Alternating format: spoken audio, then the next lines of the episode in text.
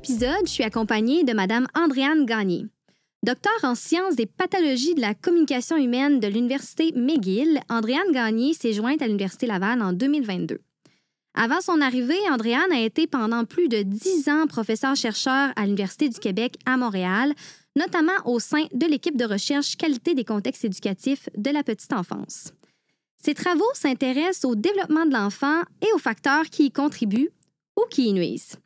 À cet égard, c'est depuis plus d'une décennie, soit avant l'arrivée du iPhone dans nos vies, qu'elle étudie l'effet des écrans sur le développement des enfants. Bonjour Andréane. Bonjour Marie-Pierre. Merci de prendre le temps de discuter avec nous aujourd'hui. Ben, merci à toi. Récemment, vous avez animé une conférence aux parents dans le cadre des activités de transfert de l'unité mixte de recherche Synergia. Et cette conférence-là avait pour titre Mon enfant et les écrans, quoi en penser, comment les gérer. Alors aujourd'hui, dans le cadre de notre épisode, j'aimerais échanger avec vous sur ce sujet. Mais ça me fait plaisir de poursuivre la conversation. Parfait. Donc, allons-y avec notre première question. Euh, vous vous intéressez aux effets de l'utilisation des écrans chez les enfants. Depuis plus d'une dizaine d'années déjà, on le disait en introduction. Donc, quelle évolution vous avez observée à ce niveau-là? Euh, ben, ça a effectivement beaucoup évolué. Là, quand j'ai commencé à m'intéresser au sujet en 2008, là, on est dans vers les années 2007-2008, euh, en fait, on s'intéressait, moi comme chercheuse, je m'intéressais beaucoup plus à, euh, à l'effet, à savoir si les programmes éducatifs ou les émissions éducatives étaient effectivement éducatives. Mm-hmm. dans les écoles, la recherche, c'était surtout, là, là c'était l'époque de de l'intégration des tableaux blancs interactifs à grande échelle. Fait qu'on était beaucoup dans la technopédagogie, développer des outils technopédagogiques, puis on était aussi beaucoup dans la formation euh, des enseignants. Maintenant, on se retrouve là comme une quinzaine d'années plus tard et une pandémie plus tard. Mm. Donc, euh, effectivement, la pandémie a, tout changé en ce sens où là, euh, les écrans sont devenus omniprésents dans la vie et dans la scolarité des enfants. Et puis là, on s'est mis à, à, se dire, euh, à se questionner sur peut-être que, alors que dans les années 2000, on avait l'idée de préparer les citoyens de demain en lui donnant accès aux plus grand nombre d'outils euh, technopédagogiques. Là, en 2020, on se dit, oh, peut-être que le citoyen de demain en a un peu trop d'outils technopédagogiques. Mm. Puis peut-être qu'il y a des effets euh, secondaires ou des effets euh, indésirables euh, qu'on note et qu'on observe. Puis effectivement, donc là, je vous dirais que là, on est, on est vraiment dans cette mouvance-là où ce qu'on cherche à déterminer, euh, c'est quoi l'effet euh, de l'utilisation euh, des écrans chez, les, chez les enfants, chez les adolescents? Donc, on, est vraiment dans cette mouvance-là. Puis le gouvernement du Québec a mis une stratégie provinciale pour en savoir plus sur les conséquences de l'utilisation des écrans, pour essayer aussi de favoriser de saines habitudes de consommation d'écran, surtout chez les enfants et les adolescents. OK, très intéressant. Donc, vous dites que le gouvernement s'intéresse à la question des écrans. Est-ce que vous pouvez nous en dire un peu plus sur les répercussions de, des écrans? Oui, en fait, c'est ce qui, ce qui nous interroge beaucoup. C'est quoi les répercussions sur la santé physique, la santé mentale, puis le bien-être?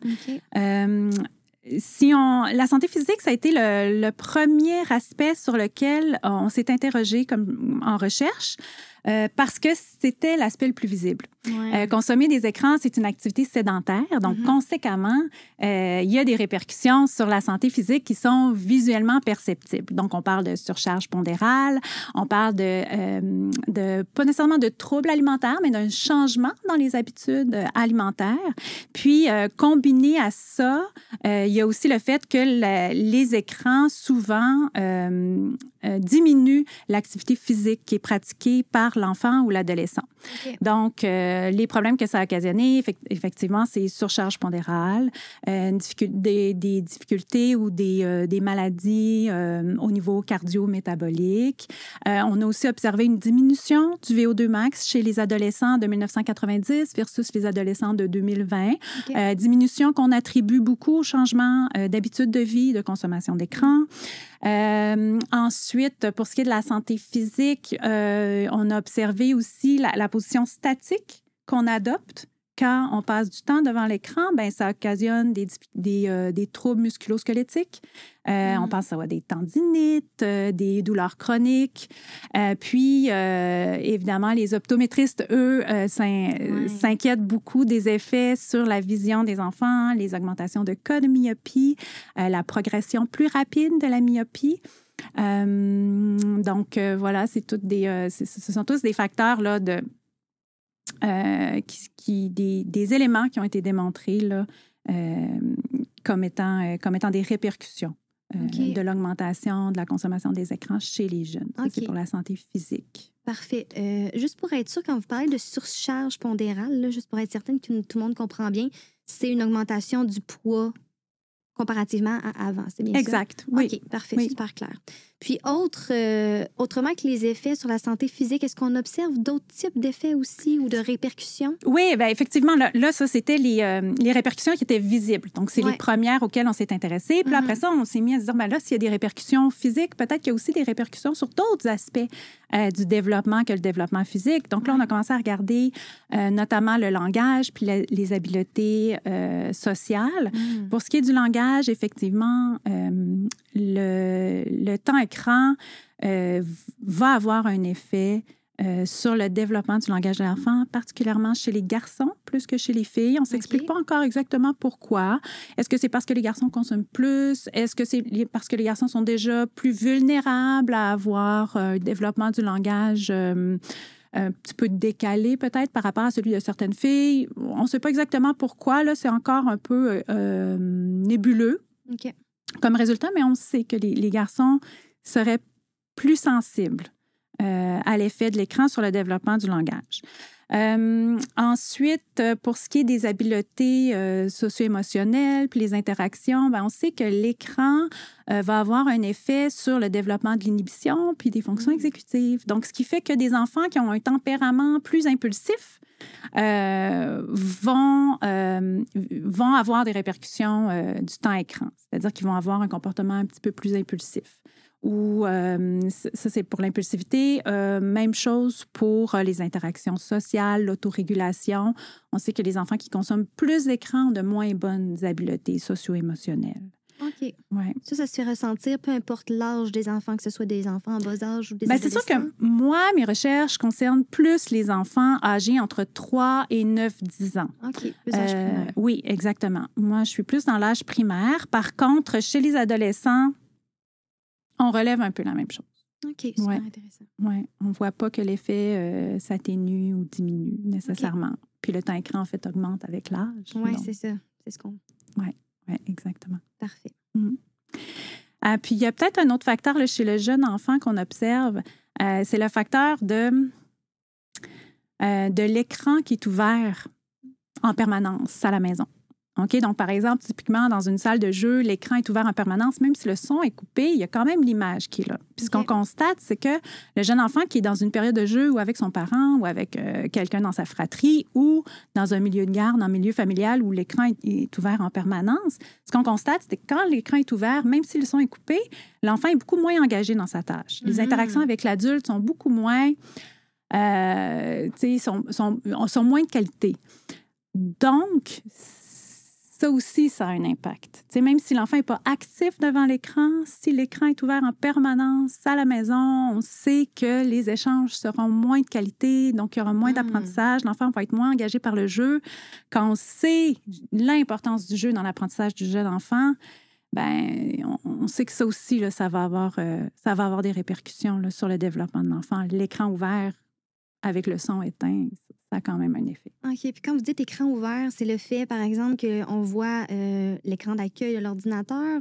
En ce moment-là, Ah, je pensais en plus à la veille. télévision, par exemple, OK, tu sais, un qui roule en continu. télévision. OK, je comprends. Donc, avec un bruit de son, même, ou même s'il n'y a pas de son, Exact. d'avoir les images. Oui, parce que les images Parfait. changent, les couleurs changent, fait que tout à coup, oups, l'in- l'intérêt de l'enfant euh, est détourné. Tu sais, l'enfant qui Mhm. était engagé dans un jeu, oups, tout à coup, la couleur change, il se désengage du jeu pour traiter cette information-là. OK, super intéressant. Et le bien-être maintenant, tantôt, vous nommiez que euh, les écrans pouvaient avoir un effet aussi sur le bien-être des enfants. Oui, ça peut avoir un effet euh, nuisible euh, au bien-être, mais juste avant d'entrer dans l'impact nuisible, je pense que c'est quand même important de souligner les effets positifs que les écrans aussi peuvent avoir sur le bien-être, Mm. parce que depuis le début là, de notre conversation, là, on insiste beaucoup sur les Ouais. aspects négatifs, mais il faut, euh, faut souligner aussi là, la contribution qu'a eu les écrans. Là, je, je pense notamment pendant la pandémie où euh, les, les, relations interpersonnelles pendant une certaine période étaient exclusivement faites avec des écrans. Une chance qu'on avait ça. Ben, exactement. Puis il y, a un étudiant, un doctorant de l'UCAM qui a fait, qui a fait sa recherche là, excessivement intéressante sur l'apport des écrans dans la relation intergénérationnelle entre les grands-parents et les petits-enfants. Hmm. Puis il l'a fait pendant la pandémie, mais il l'a fait aussi euh, sur les, petits-enfants qui vivent dans un pays autre que le pays de leurs grands-parents. Puis a étudié l'effet des écrans, puis des, communications par écran. Puis effectivement, il a trouvé que ça renforçait les liens familiaux, que c'était bénéfique et pour euh, les grands-parents et pour le jeune enfant. Donc je pense que c'est important aussi de souligner euh, l'importance qu'a eu les écrans sur le maintien de relations familiales, puis le maintien de, du bien-être, particulièrement pendant la pandémie. Euh, ceci dit, bon, il y a, l'aspect négatif, cependant, des écrans. Là, je pense, je pense à deux principaux aspects négatifs ou effets négatifs sur le bien-être. Le premier, ben, c'est le harcèlement. Mm-hmm. Euh, c'est sûr que le harcèlement a toujours existé, malheureusement. Euh, ceci dit, le harcèlement en ligne a comme une caisse de résonance. Euh, le harcèlement est plus il provient de plusieurs sources. Quand quelqu'un est victime d'harcèlement, mais c'est pas juste une personne, c'est plusieurs personnes. Et l'intensité euh, du vocabulaire, l'intensité des gestes harcelants et la fréquence des gestes harcelants est plus importante. Mm. Donc, c'est sûr que euh, pas qu'il y a un harcèlement euh, plus positif qu'un autre, mais le mm-hmm. harcèlement euh, en ligne, euh, comme une caisse de résonance qui fait que ça prend plus de place, plus, de, plus de place dans la vie de la personne qui, qui le vit. Oui, puis c'est ce que je remarque aussi, puis vous me direz si c'est pas le cas, mais j'ai l'impression que en ligne, c'est plus facile pour les personnes qui vont harceler aussi de le faire parce qu'il y a une certaine anonymat, sont derrière leur écran, sont pas face à la personne. Oui. Donc, ça explique probablement le, pourquoi on en a autant, puis ils sont plus perceptibles aussi. Exactement. C'est plus facile de poser le geste harcelant et c'est plus facile de, de suivre le geste harcelant de quelqu'un d'autre. Alors qu'en situation, en véritable situation où on voit la réaction de la personne harcelée, mm. peut-être que on ressent la, la, personne se garde peut-être plus une petite gêne ou va se retirer, n'interviendra pas nécessairement pour arrêter le harcèlement, mm-hmm. mais va ne s'interposera pas. Mm mais n'en ajoutera pas. En ligne, c'est très facile d'en rajouter une couche.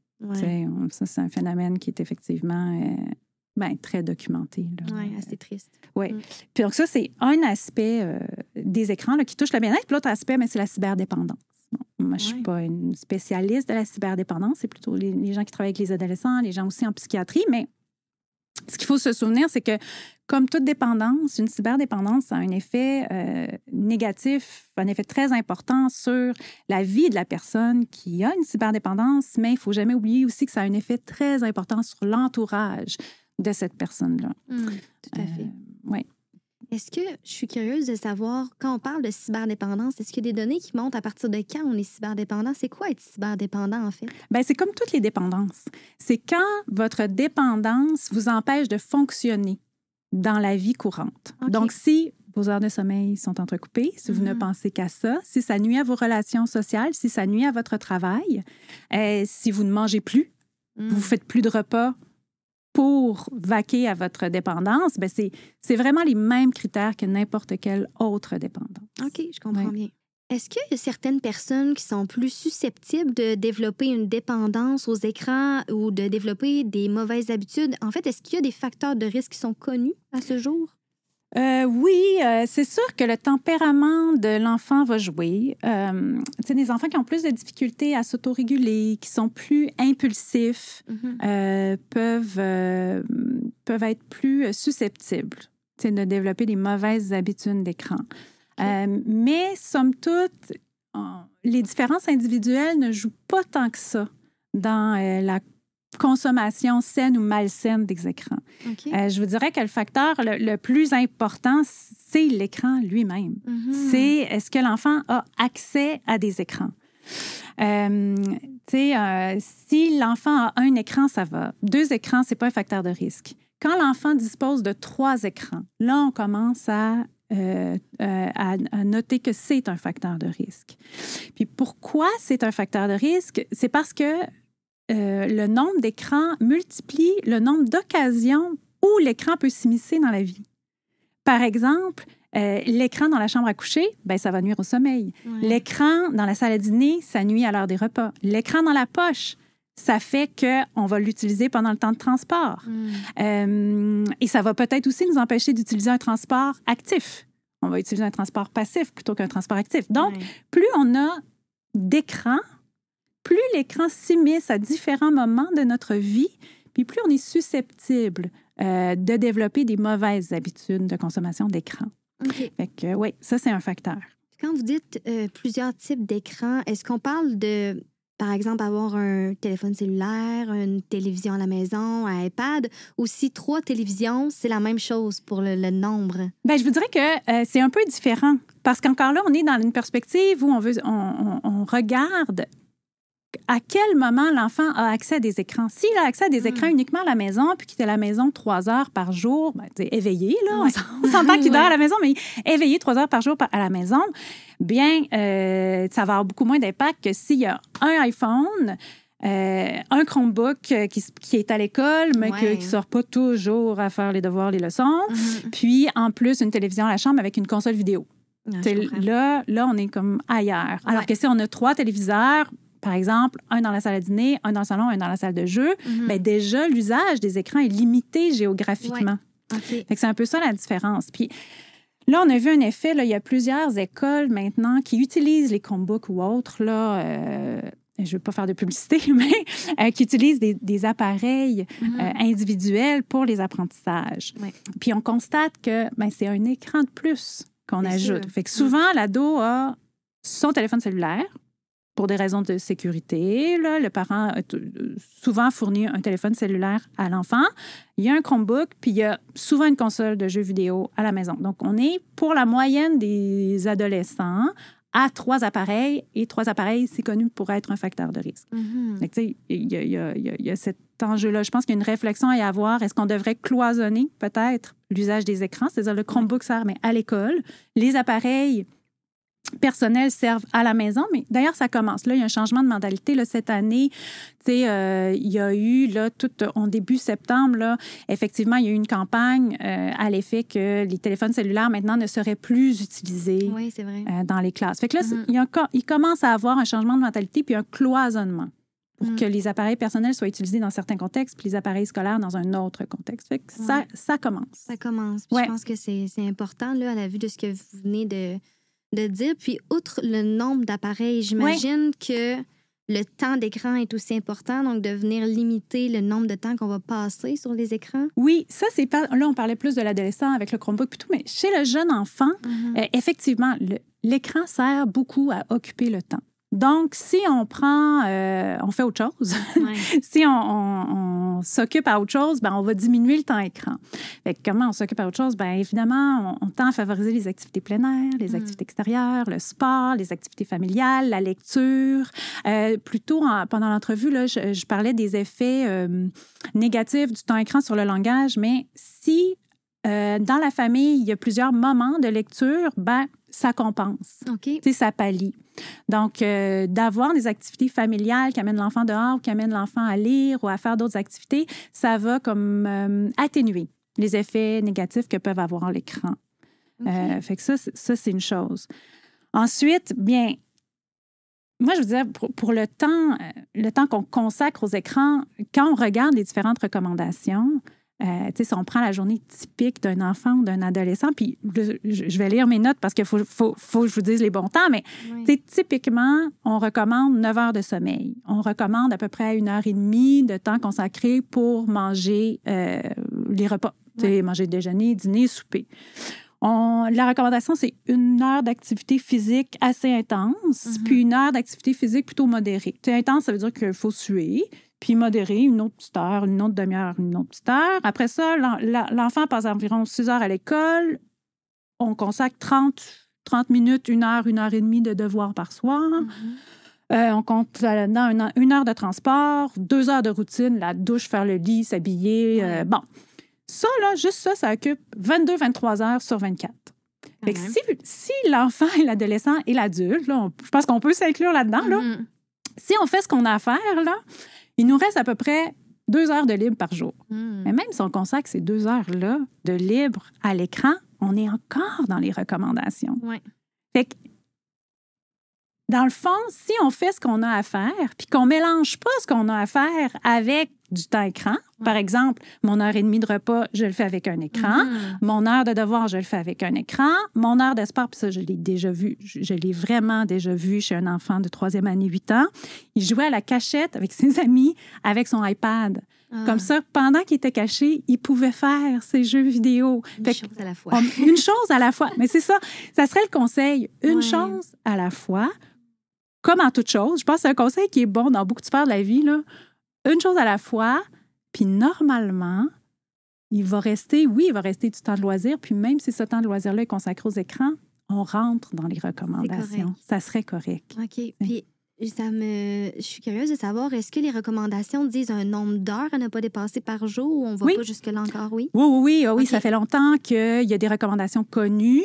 Euh, avant deux ans, pas d'écran, zéro minute. OK. Entre 2 et 5 ans, euh, on est à deux heures par jour. OK. 5 ans et plus, on est à deux heures par jour. Puis on peut aller jusqu'à trois heures par jour, là, euh, plus on vieillit. À partir de quatre heures par jour, on sait qu'il y a un effet négatif sur le développement et la santé mentale et physique, la, la santé physique et mentale de l'enfant. Mhm. Fait qu'à partir de quatre heures, là, ça devient inquiétant. Raison de cloche. là. Puis les données qu'on a, c'est des données américaines, mais ce qu'on a comme données, c'est que l'adolescent moyen passe environ 9 heures par jour à l'écran. Ah, wow. Fait qu'on peut ima- c'est un réel problème de santé publique. Vraiment. Considérant tout le temps où on fait deux activités à la fois, comme on vient de dire. là. Exactement. Mm. Exactement. Je pense que ça, ce serait déjà diminuer le nombre d'appareils par enfant. Comme par exemple, si on est dans une famille avec plusieurs enfants, est-ce que chaque enfant a besoin d'un iPad ou on peut avoir un iPad ou un iPhone qui se partagent Ouais. entre les enfants ou entre les adultes et les enfants aussi? Là? Mhm. Euh, donc, diminuer le nombre d'écrans, ça, ce serait comme une bonne, une bonne chose à faire. Puis, en parallèle, euh, faire une chose à la fois. Ouais. Tantôt, Andréane, on a discuté ensemble de cyberdépendance. On a discuté aussi euh, de comment on fait pour avoir des saines habitudes euh, par rapport aux écrans, comment l'enfant peut faire, comment les parents peuvent soutenir aussi l'enfant en ce sens. Est-ce qu'il y a des choses qui sont hors du contrôle des parents, que les parents ne peuvent pas contrôler, mais qui ont un impact sur tout ça? Oui, oui. Ouais, c'est vraiment une bonne question parce que euh, de la manière dont les recommandations présentement de la santé publique, ça responsabilise beaucoup le parent et l'enfant. Mais je vous dirais que, tu sais, oui, le parent, c'est le dernier rempart là, entre son enfant puis l'écran puis la superdépendance. Mais, tu sais, un facteur qui ne, sur lequel le parent n'a pas de pouvoir puis l'enfant est- n'a pas vraiment de pouvoir là-dessus, c'est tout, c'est le marketing puis les stratégies de marketing excessivement agressives euh, par l'industrie. Quand on pense qu'à la télévision, on ne peut pas faire de publicité qui s'adresse directement aux enfants, on ne peut pas de- faire de publicité sur des jouets pour enfants à, aux heures où les enfants écoutent la télévision. Tu sais, c'est Mm. hyper contrôlé, hyper réglementé. Alors que sur le web. Il n'y a aucune, ben, je veux dire, il a- n'y a, pas de réglementation. Ce qui Mm. fait que les stratégies de marketing sont très agressives. Puis c'est- c'est très, l'enfant est très vulnérable parce que l'enfant est jeune, il s'auto, il est encore en développement pour tout ce qui est autorégulation, savoir s'arrêter, impulsivité. Donc, et ça, l'industrie le sait tout à fait. Puis, il y a deux stratégies là, qui sont mises en œuvre, qui sont amplement utilisées. La, la première, c'est le FOMA, le Fear of Missing Out, c'est la peur de manquer quelque chose. Ça, c'est le fameux, là, dans, le, dans votre réseau, euh, vous regardez un réseau social, puis c'est c'est la vedette que vous aimez, parce qu'évidemment, ils connaissent les vedettes que vous aimez. Mhm. Puis là, vous avez euh, votre vedette fait une révélation choc. Découvrez pourquoi ici. Puis là, vous allez cliquer. On ne peut pas s'en empêcher. Vous, impossible. Comme adulte, c'est difficile de s'en empêcher. Fait qu'un enfant qui développe son, son inhibition, puis qui, qui, qui est encore très impulsif, c'est encore plus difficile. Tout à fait. Donc ça, c'est une stratégie qui est vraiment amplement utilisée. Puis l'autre stratégie, c'est les jeux en ligne. Ouais. Euh, ils sont conçus pour solliciter une consommation continue et addictive. Ils sont conçus pour ça. Puis il y a différents éléments qui sont mis en œuvre par l'industrie pour faire que le consommateur va devenir addictif. Tu sais, les jeux sont offerts en direct, en continu, 24 heures sur 24, 7 jours sur 7. Il n'y a aucune fin, aucun game over. Il n'y a pas de Non. tableau. Tu sais, les anciens Mario Bros, pour ceux qui ont connu les anciens Mario Bros, bon, il y avait la princesse à la fin, le tableau finissait, trois. Mario mourait trois fois, game over. Fait Exact. qu'il y avait comme un moment où on avait la chance de, l'enfant avait la chance de dire, ah, OK, j'ai fini. Là, j'ai un choix. Je Mm. J'arrête ou je continue? C'est pas ça du tout maintenant. Mm. Il n'y a pas de fin. Il n'y a pas de game over. Euh, L'interdépendance des joueurs est renforcée. Vous jouez contre d'autres joueurs et les autres joueurs progressent pendant que vous, vous ne jouez pas. Ben là, il y a toute la. Encore là, on est un peu dans le fear of missing out. Pendant que je mange, mais, les autres progressent, moi, je progresse pas. Je peux Exact. pas aller manger. Mm. Je peux pas faire ça. Aussi, Mm. les jeux offrent des récompenses, puis ils le savent très bien. Si l'enfant quitte son jeu typiquement après 20 minutes de jeu, à 19 minutes, il va avoir une récompense qui va être offerte Ah, à l'enfant, euh, soit, tu sais, ça peut être une habileté, une auto, euh, tu sais, une nouvelle auto si c'est un jeu, un, une- un jeu d'auto, une évolution, des pouvoirs, une arme, mais tu sais, à 18-19 minutes, juste avant que l'enfant lâche le jeu, on, va lui donner un incitatif pour qu'il poursuive encore un petit 4-5 minutes. mm. Donc, que, que voulez-vous que le jeune enfant puis l'ado, l'adolescent fasse? Je veux dire, c'est, ils, sont, ils sont très vulnérables. Ouais, vraiment. Euh, donc, c'est, tu sais, je pense que oui, euh, une- dans une première étape, c'est bien de responsabiliser les parents, qu'on connaisse les recommandations, moins de deux heures, moins, tu sais, Mhm. trois heures, cinq heures. Mais je pense qu'il y a toute une réflexion euh, sociale à y avoir. Qu'est-ce qu'on va se donner comme outil? Parce que ça peut pas être seulement le parent qui est le petit rempart entre l'enfant puis la machine qui est, la machine puis l'industrie, particulièrement l'industrie du jeu vidéo, puis Trop puissant. ben, c'est-à-dire qu'ils ont des stratégies de marketing euh, très, euh, très, très efficaces. Ils font bien leur travail. C'est vrai, ils font bien leur travail. Mais ils le font avec une population qui est, euh, qui est vulnérable. On parle d'enfants en développement. Fait que je pense qu'il y a toute un, un- une, euh, une réflexion collective à y avoir. Euh, puis oui, c'est correct que les parents et les enfants soient sensibilisés. Mhm. Euh, je dirais aussi aux parents, peut-être un, un dernier conseil, c'est, tu sais, c'est- c'est pas catastrophique là, si l'enfant dépasse de 30 minutes, là, on s'entend, là, OK? Mais euh, en général, éviter de dépasser, parce que, comment je pourrais dire ça? Quand le dentifrice sort du tube, c'est très difficile de le remettre dans le tube après. Puis si on l'a découvert en pandémie, en pandémie, pour que l'enfant pour que le parent puisse travailler, l'enfant, ben sans puis là, je, je dis ça sans jugement, l'enfant était placé devant un écran pour libérer le parent pour qu'il puisse oui. aller travailler. Mhm. Donc, le temps écran des enfants a augmenté. Oui. Mais ce dont on s'est rendu compte, c'est que l'épidémie terminée, les enfants sont retournés à l'école, mais le temps écran n'a pas vraiment diminué. C'est difficile. de Quand le c'est instauré, Mm. c'est très difficile de le diminuer. Donc, vous, les parents, on est beaucoup mieux de d'éviter d'augmenter le temps écran que d'essayer de le diminuer quand il est vraiment intégré aux habitudes de vie. Ouais. Ce serait peut-être comme mon mot de la fin. euh, Très pertinent. Mm. Très pertinent. Ben, merci, Andréane, pour euh, cette belle discussion. Je pense que nos auditeurs ont vraiment des recommandations claires.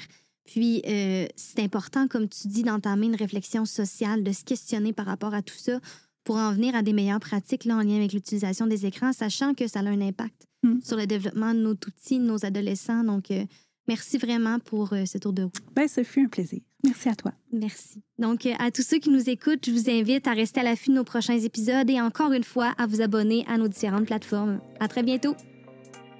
Ce balado est une production de l'unité mixte de recherche Synergia, fondée en partenariat avec les centres de services scolaires de la capitale, des découvreurs et des navigateurs et l'Université Laval. Nous remercions aussi le Comité québécois pour les jeunes en difficulté de comportement, partenaire financier de la production de ces épisodes destinés aux parents. Enfin, merci aux productions Upawa qui nous permettent de vous offrir une expérience auditive sans égale.